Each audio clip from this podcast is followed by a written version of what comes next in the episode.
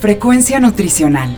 Un programa de información, análisis y orientación para una mejor calidad de vida a través de una buena nutrición y actividad física. Frecuencia Nutricional. Bajo la conducción del nutriólogo Rafael Díaz.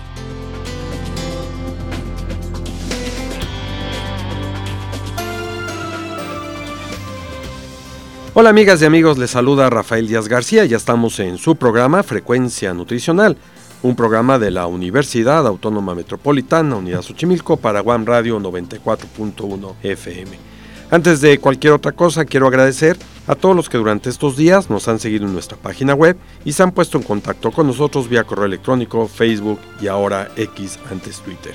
Sus comentarios y sugerencias son muy importantes para todos los que hacemos este programa. Recuerden que Frecuencia Nutricional es un programa hecho por personal docente e investigadores de la licenciatura en Nutrición Humana de la UAM Xochimilco para todos ustedes, y el cual tiene como objetivo informar, analizar y orientar en los diferentes temas relacionados con la alimentación y la nutrición.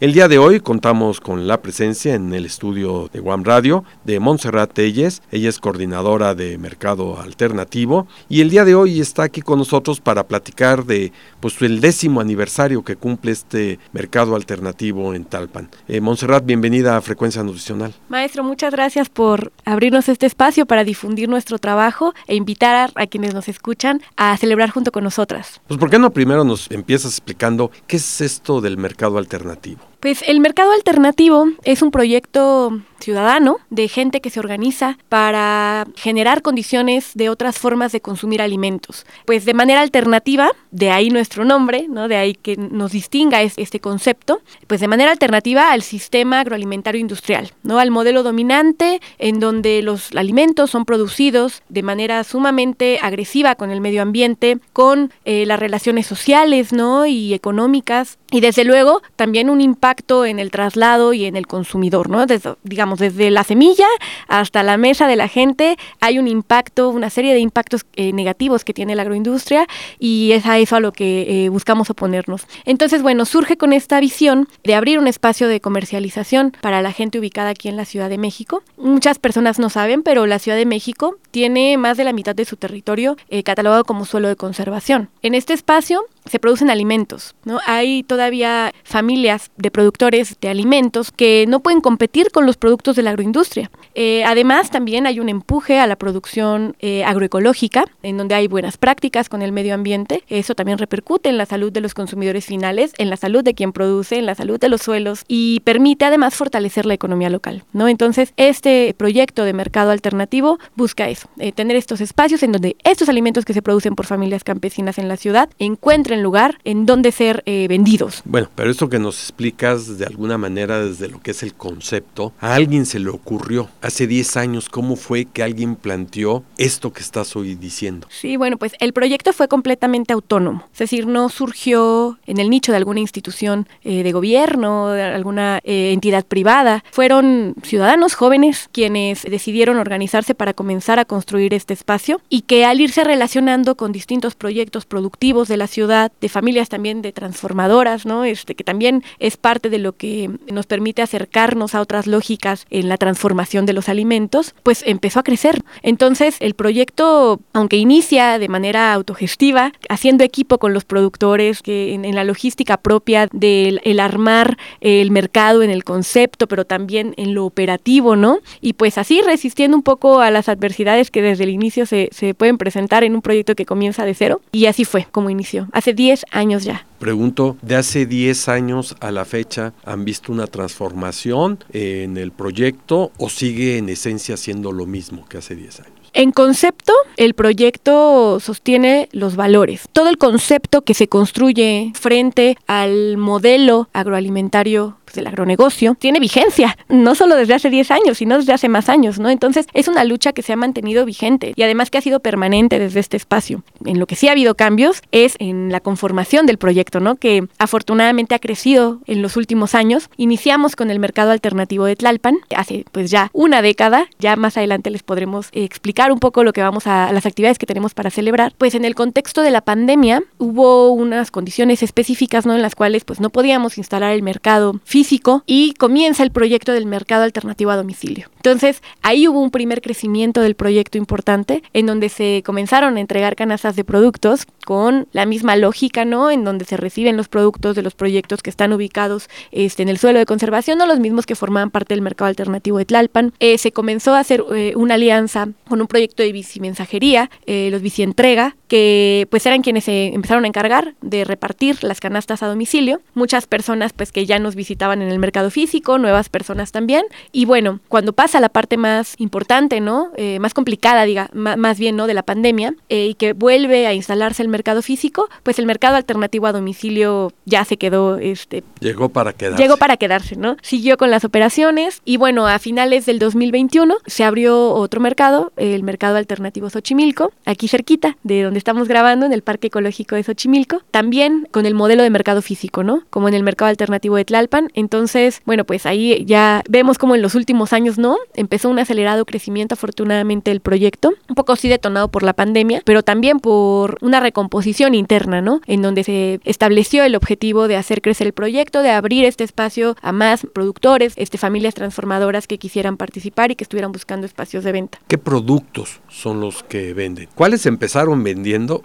y cuáles ampliaron su oferta en el mercado? Bueno, pues en la Ciudad de México se producen varias especies vegetales. Las hortalizas, por ejemplo, tenemos la zona chinampera, en donde se producen una cantidad eh, enorme de hortalizas. En Tlalpan, por ejemplo, también hay varias alcaldías, ¿no? En las cuales hay producción de maíz. Entonces hay una gran diversidad de oferta que se ha podido ir concentrando en el mercado con el objetivo de que la gente realmente encuentre una alternativa a la ir al súper. ¿No? Que si van al mercado encuentren todo tipo de productos, productos básicos, el huevo, por ejemplo, ¿no? Las hortalizas, las frutas. Ahora, eh, desde luego que siempre estamos en constante revisión de lo que requiere la gente, ¿no? De lo que la gente va pidiendo. Que bueno, siempre desde las lógicas que sostenemos. No sé, de repente las personas quieren encontrar un mismo producto, una misma fruta todo el año. Y justo es explicar, educar al consumidor de que la oferta, pues más bien responde a las condiciones de producción y que el consumidor tiene que aprovechar, ¿no? Es pues las temporadas, lo que ofrece el, campo, ¿no? En, temporadas. Entonces, pues iniciamos con los productos básicos y, pero constantemente hemos estado revisándolos, ¿no? Eh, para garantizar esa oferta completa. Tenemos hortalizas, frutas, cárnicos, lácteos, unos quesos deliciosos que tienen que, ir a probar, eh, de cabra, de vaca. También tenemos eh, algunos productos transformados para comer ahí en, los mercados, de conejo, de charcutería artesanal, algunos productos sin carne, este hamburguesas hamburguesas veganas, por ejemplo, ¿no? Y bueno, también artesanías pensando en, otras lógicas de consumo también en, el, en, otros sectores, ¿no? Cuando escucho el término mercado alternativo, eh, y que estoy seguro que a muchos de los radioescuchas les sucederá, eh, lo vinculamos automáticamente con mercados o productos orgánicos, productos libres de pesticidas, insecticidas, con productos eh, producidos naturalmente sin la necesidad de fertilizantes o abonos agroindustriales, puede ser abonos naturales, ¿no? Eh, hasta dónde llega este concepto del mercado alternativo. ¿Es esto en esencia o qué es lo que le hace esta distinción de poderle decir es un mercado alternativo y la diferencia con respecto a un mercado de abasto popular tradicional? Tiene que ver con varios elementos. Uno de ellos es efectivamente el que usted menciona, asociado a los insumos que se utilizan en las prácticas productivas. Eh, los agroquímicos, que han generado una serie de problemáticas ambientales y que también generan una pérdida de autonomía por parte de los productores respecto a los insumos que utilizan. Entonces, por ese lado sí tenemos, nosotros no utilizamos el concepto de orgánico, esto es importante decirlo y diferenciarlo. Nosotros hablamos de productos agroecológicos. La diferencia fundamental aquí es que en los productos orgánicos se requieren certificaciones de terceras partes, es decir, todo un procedimiento formal en el cual además hay que pagar grandes montos que las familias campesinas pues no usualmente no pueden pagar para obtener sellos distintivos de productos orgánicos. Sin embargo, en la lógica de la agroecología, lo que nosotros resaltamos de los productos que ofrecemos es que simplemente son productos que están elaborados sin agroquímicos, de familias campesinas y que aunque no tengan este sello, son productos que tienen estas eh, características de producción. ¿no? Como usted decía, pues sí, hay bioinsumos, hay otras formas de fortalecer la producción sin necesidad de usar estos químicos dañinos para la salud y el medio ambiente. Pero también por otro lado, lo alternativo radica en las relaciones sociales que están de por medio, ¿no? Y económicas. En el sistema internacional este, del agronegocio, eh, los productores quedan muy, muy lejos del consumidor, ¿no? Son cadenas enormes en las cuales hay intermediarios de grandes corporaciones que acopian, que distribuyen, que transforman y que finalmente venden. Y pues toda la ganancia eh, queda más bien acumulada en estas grandes corporaciones que dominan cada eslabón de la cadena, ¿no? Del sistema. En nuestros espacios lo que buscamos es que la compra sea directamente a los productores. Entonces los precios eh, los establecen los productores con base en, la vida digna, ¿no? Eh, no en lo que les quieren pagar los coyotes, ¿no? Como se suele operar. Y además los consumidores conocen directamente a la persona que produce sus alimentos. ¿No? Es decir, hay más trazabilidad de dónde viene el producto que están consumiendo y además conocen todo lo que implica la producción de sus alimentos, que eso implica una relación distinta del consumidor con lo que come, ¿no? Y bueno, esto definitivamente es otra característica que no que nos distingue, ¿no? Como alternativos. ¿Y hay alguna diferencia entre esta producción orgánica y la artesanal? Porque cualquiera podría pensar que son cosas muy similares. Sí, bueno, la distinción que hacía era entre eh, agricultura orgánica y agroecológica, ¿no? Estas prácticas. En términos de, de los insumos, pues en ambos no se utilizan agroquímicos. Sin embargo, como le comentaba, el tipo de distintivos que se utilizan en la agricultura orgánica implican eh, un pago importante de parte de los consumidores y procedimientos que no en todos los casos se pueden cumplir. Sin embargo, en lo agroecológico también se garantiza que no se usan agroquímicos y también, bueno, esto suele estar más, más vinculado a familias campesinas. Hay grandes empresas que tienen sellos de orgánico y entonces, aunque bueno, tienen un producto que efectivamente no tiene agroquímicos, pues las relaciones sociales que hay alrededor de la producción de este producto orgánico no son las mismas que las de una producción agroecológica como la que nosotros planteamos. Y digamos, ustedes son un mercado que ya comercializa el producto, pero tiene que haber un vínculo directo hacia el productor. ¿Cómo es que logran ustedes este contacto con el productor y entendiendo que quizás ya muchos de los productores en la ciudad se dedicaban por el mismo uso y costumbre a cambiar su producción hacia la incorporación de algunos productos o de algunos eh, ingredientes, por así decir, o compuestos no tan orgánicos? ¿Cómo lograr y hacer cambiar en esa gente o regresar a esa gente a lo que venían haciendo antes. Claro, eso es parte de un trabajo directo, es un efecto directo e indirecto del trabajo que hacemos en el mercado, ¿no? Indirectamente porque al haber espacios en donde comercializar productos de esta naturaleza, hay un incentivo para que se produzcan,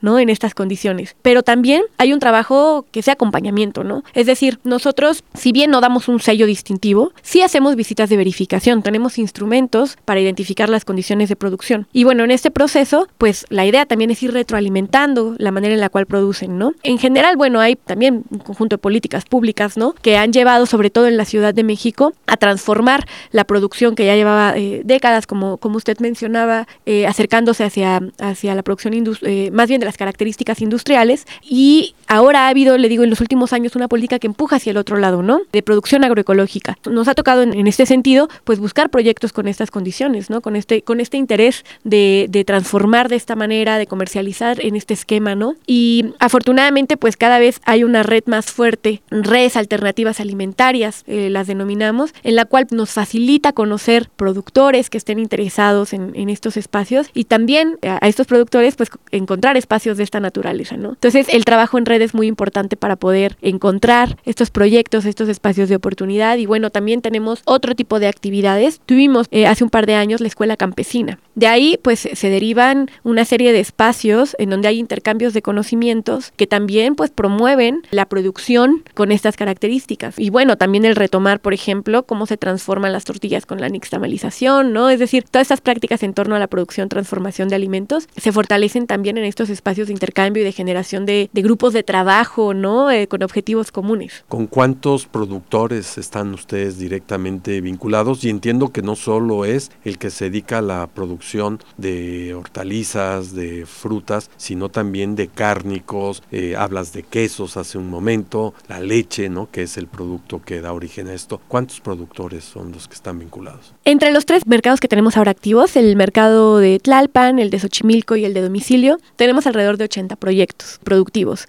Ahí hay pues gente que produce, la gran mayoría se encuentra en el suelo de conservación de la Ciudad de México o que transforman aquí en la Ciudad de México. Hay algunos que sí tenemos de fuera, también proyectos pues con mucho valor en términos de los procesos organizativos que tienen o de las formas de producción, ¿no? Pero bueno, en su gran mayoría son de acá y como mencionaba, pues son de hortalizas, de frutales, tenemos gente que produce lácteos, gente que produce este cárnicos, conejo, también de pescado y con otras prácticas. Es importante, eh, me preguntaba hace rato y creo que no lo contesté en esa parte, pero me comentaba que en qué radicaba, si nosotros somos un mercado, ¿cómo estaba la cercanía con los productores? Pues los propios productores son quienes van a vender sus productos. Digo, los propios productores tienen la complicación de producir en sí mismo y luego también de comercializar, ¿no? Pero es una labor importante que de pronto hasta ya es indisociable ¿no? En este tipo de espacios en los cuales pues la gente puede directamente conocerles, pueden hablar de sus productos y, bueno, además quedarse con ese valor de, la comercialización, ¿no? Y sin evitar intermediarios en ese, en ese sentido. 80 productores, lo que quiere decir que no venden poquito estos 80 productores, más o menos tienen contabilizado cuánto comercializan. Eh, pues estamos en eso. Acabamos de realizar una encuesta a consumidores que nos permite tener cierta información, por ejemplo, de cuánto compra la gente en promedio en, nuestros espacios. También por otro lado, pues hemos tenido ya, hemos estado eh, desarrollando estrategias internas para detectar los volúmenes y, bueno, es muy diferenciado de acuerdo al producto. Hay productos que se venden mucho más que otros, ¿no? Y no quiere decir que el proyecto sea más o menos exitoso, ¿no? O que, o que este, tenga algún problema, alguna problemática que se tenga que resolver, no necesariamente. Eh, por ejemplo, el huevo se vende muchísimo, las hortalizas se venden muchísimo. Son productos básicos de consumo muy cotidiano para, para gran parte de la población mexicana, la tortilla, ¿no? El pan. Habrá otros, quizá por ejemplo los artesanales, que se consumen un poco menos, no son productos de consumo cotidiano, ¿no? Y pues e, estos, estos instrumentos nos han permitido tener idea de más o menos cómo les va. Es, es diverso, le digo, entre los proyectos. Sin embargo, lo que sí, eh, en términos cualitativos, podríamos decir, es que representa un, un, ingreso pues para sostener a las familias. Ahí donde la agroindustria eh, cierra puertas, más bien presenta al campo como un espacio eh, sin oportunidades para que sea una alternativa de vida, pues estos mercados convierten la producción en el campo como algo viable, como algo que, que puede ser la fuente principal para sostener a nuestras familias, ¿no? Si yo voy a una tienda de conveniencia, de venta al detalle, un supermercado, y voy a este mercado alternativo, en el precio encuentro alguna diferencia que me llame también la atención para ir a comprar aquí o resulta que me encuentro con productos más caros. Bueno, pues para hablar de precios hay que contextualizar. El precio por sí mismo no dice más que lo que voy a pagar por el producto. Pero ¿por qué pago por ese producto lo que pago? Es lo que pues hay que procurar que preocupe al consumidor. Entonces, hay algunos productos que efectivamente pudieran tener un precio más elevado, otros no. Pensemos en dos mieles orgánicas, ¿no? Una miel orgánica con este sello que le comento, una miel agroecológica. En muchos de los casos puede encontrar esta miel más barata en los mercados alternativos que en el mercado convencional. Pero si usted toma un producto que no es una miel real, que es un jarabe quizá nada más, ¿no? Básicamente es azúcar, pues la va a encontrar más barata. Y si el consumidor toma eso por miel, ¿no? Pues entonces sí va a ser más barata, ¿no? Este, pero la calidad de los productos es distinta. Ahora, también los precios están muy asociados en los supermercados a el sistema financiero, ¿no? A las fluctuaciones de los precios del sistema financiero, porque los productos agropecuarios no se han convertido en commodity. Entonces, de repente, cuando hay un alza en los precios del aguacate o del limón, pues la gente corre a nuestros mercados, porque ahí tenemos otras lógicas en los precios. Los propios productores no están sujetas a esas fluctuaciones del mercado y entonces no suben los precios. O ahora últimamente, ¿no? El asunto que, encareció muchos alimentos con la guerra en, Ucrania, ¿no? La situación que están viviendo, pues que nos venimos enterando que ahí hay una producción importante, ¿no? De insumos agroquímicos. De trigo, nada más para poner. Claro, pero también de insumos químicos, entonces, de agroquímicos, ¿no? Entonces, eso, pues, se encarecieron los precios de los insumos de la agricultura industrial pues los productos tuvieron también esta, esta consecuencia, ¿no? Y pues en los mercados no se utilizan estos insumos. Entonces, hay varios elementos que determinan el precio y también varias maneras de interpretar los precios. Aprovechando la pregunta, les informamos que muy pronto vamos a publicar un informe de precios, de estudio de precios que acabamos de realizar, justo comparando con varios supermercados, con otras, otros espacios de comercialización en tianguis, en mercados, en donde además de presentarles el comparativo de precios con respecto a los productos de nuestros mercados, les vamos también a, a compartir los elementos que permiten reflexionar en torno de los precios, ¿no? Para realmente hacer productos comparables más allá de que ambas cosas son mieles, cuál es la naturaleza de esas mieles, ¿no? Las características de estas mieles y, y por qué, a qué responden los precios de cada una, más bajos o más altos. Claro, y digamos que de alguna manera una de las ventajas fundamentales es que se evitan tantos intermediarios, ¿no? Tantos gentes que le van poniendo un plus al precio. Directamente el productor vende y el contacto es directo con ustedes. Efectivamente, porque además en estos eh, grandes acaparadores, ¿no? Que, les compran a los, a los productores, pues además es más mal pagado, ¿no? O sea, entonces el hecho de que vendan directamente permite mantener precios pues justos, eh, adecuados, ¿no? Eh, fijados por los productores y encontrar un público que, que los paga. Pues están cumpliendo ustedes 10 años. Es en el mercado de Tlalpan. Han abierto otros espacios que ahorita ojalá podamos hablar de algunos de ellos, pero supongo que los 10 años los van a festejar de alguna forma, ¿no? Claro que sí, queremos que los festejen con nosotros. Nosotros, pues, si bien empezamos con el mercado alternativo de Tlalpan, como les platicaba, y que más recientemente se abrieron los otros espacios, nosotros nos identificamos como un solo proyecto, ¿no? Entonces, aunque el mercado alternativo de Tlalpan fue el, primero, ¿no? Con el que surge esta iniciativa, eh, nosotros decimos que cumplimos 10 años como mercado alternativo, ¿no? Entonces, la celebración es para, para todos nuestros espacios. Sin embargo, pues las actividades a las cuales queremos invitarles sí las tenemos en el mercado alternativo de Tlalpan. Todos los domingos de septiembre ya iniciamos en este domingo pasado. Tenemos degustaciones, charlas, talleres de los proyectos que integran el mercado alternativo. Todos son gratuitos. Desde luego son espacios en donde van a poder conocer más del trabajo que hace cada uno de los proyectos, que ofrecen alimentos cada domingo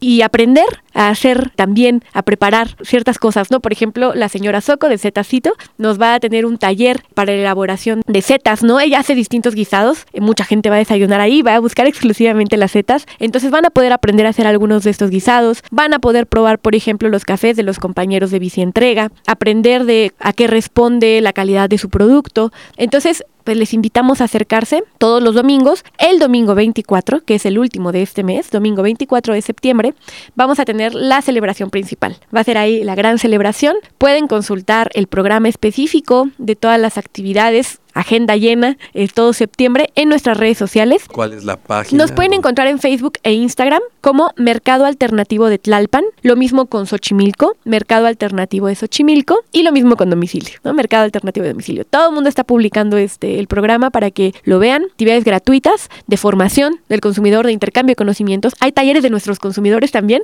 porque también se aprende hacia la otra dirección y a quien asista a al menos cinco actividades también se puede llevar una constancia de pues, participación en este ciclo de consumo alternativo alimentario. ¿Por qué no nos platicas brevemente lo que consiste este concepto de mercado a domicilio? Claro que sí, pues tenemos una tienda en línea, una página de internet, mercadoalternativo.org. En esta página pueden encontrar todos los productos, eh, la comanda se actualiza pues muy constantemente, ¿no? Porque responde al, a lo que tienen a disponibilidad los proyectos. Entonces, van a encontrar lo que se oferta en la semana. Abrimos la tienda en línea de martes a jueves únicamente y se hacen las entregas domingo o lunes. Cada quien puede seleccionar el día de entrega, llegan a, su domicilio. El asunto aquí que es, que es muy importante entender por qué no podemos entrar cualquier día a la página y encontrar el producto que queramos, como suele ser en otras vías de comercio electrónico. Y esto responde a que esto nos permite que de lunes a jueves recibimos los productos que vamos a, a vender, que se han comprado.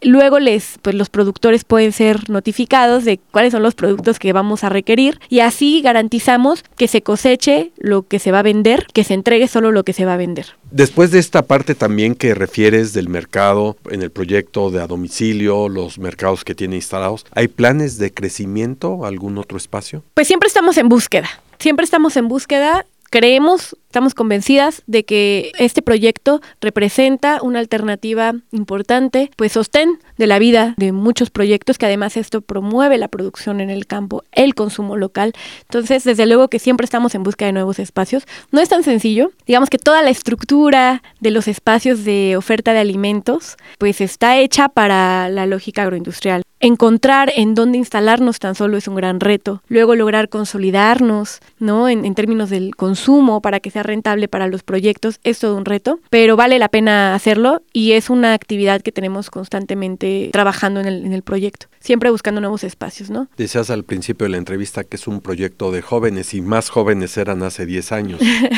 ¿Hay algún apoyo gubernamental para este grupo de jóvenes para poder incentivar las actividades? y no pensemos solo en ustedes, en otros grupos que puedan existir. ¿Se apoya gubernamentalmente para esto? Yo diría que, a ver, el mercado sí ha tenido apoyos. Desde luego que ha habido programas que fomentan este tipo de proyectos. Finalmente es promoción de la economía local, ¿no? Entonces entramos muy bien en, en ciertas convocatorias, entramos muy bien, por ejemplo, también en, en lo relativo a todo lo de comercialización. Entonces sí, hemos tenido distintas oportunidades para aprovechar convocatorias de gobierno, pero lo fundamental, me parece que es lo que ha permitido que el proyecto sobreviva, es la capacidad de ser autosostenible. Si bien estos apoyos vienen a reforzar el proyecto, ¿no? En infraestructura, en difusión, ¿no? En fortalecimiento de los proyectos productivos, en realidad la esencia y me parece que lo fundamental para que sobrevivamos es que no dependemos de esos apoyos que somos autosostenibles, ¿no? Y bueno, eso es muy importante porque pues hay momentos de repente complicados en los cuales pues se ha, se ha logrado sobrevivir independientemente de que no hay apoyos de ningún tipo. Pues Montserrat, ¿por qué no nos repites dónde los pueden ubicar? Claro que sí, eh, pues nos pueden seguir en las redes sociales, Mercado Alternativo de Tlalpan, Mercado Alternativo de Xochimilco, Mercado Alternativo de Domicilio, en la página de internet para que entren a explorar también, además de que pueden hacer sus compras por esta vía, pueden conocer sobre los mercados físicos, ahí va van a ver incluso los proyectos que los integran. ¿Físicamente dónde están? Físicamente estamos en la explanada de la Casa de Cultura del Bosque de Tlalpan todos los domingos de 9 de la mañana a 2 de la tarde y el MAX, el mercado de Xochimilco, está en el Parque Ecológico de Xochimilco. También todos los domingos desde las 9 y media hasta las 4 de la tarde.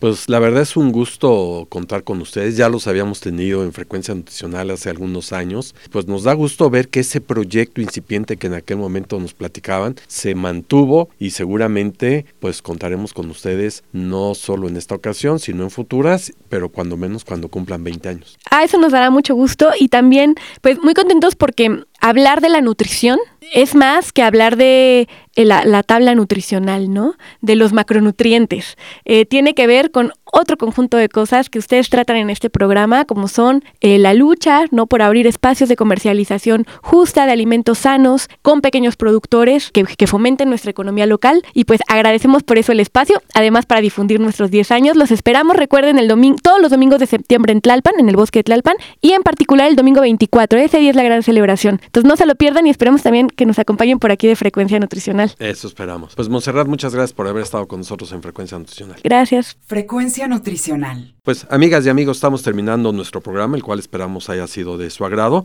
Recuerden que podemos seguir en contacto a través de nuestro sitio web www.frecuencianutricional.mx, donde pueden encontrar los vínculos de Facebook, Instagram y ahora X. Asimismo, lo pueden hacer enviándonos sus comentarios a nuestro correo electrónico frecuencianutricional@correo.xoc.one.mx. Les recuerdo que pueden escuchar todos nuestros anteriores programas en las plataformas de Miss Cloud y Spotify. Solo me resta agradecerle a Alfredo Velázquez en la producción del programa, a la doctora Norma Ramos Ibáñez, coordinadora de la licenciatura en Nutrición Humana de la UAM Xochimilco, y a todos los que hicieron posible la realización de este. Finalmente, gracias a todos ustedes por escucharnos, se despide Rafael Díaz, quien los invita a estar con nosotros en la siguiente emisión de Frecuencia Nutricional.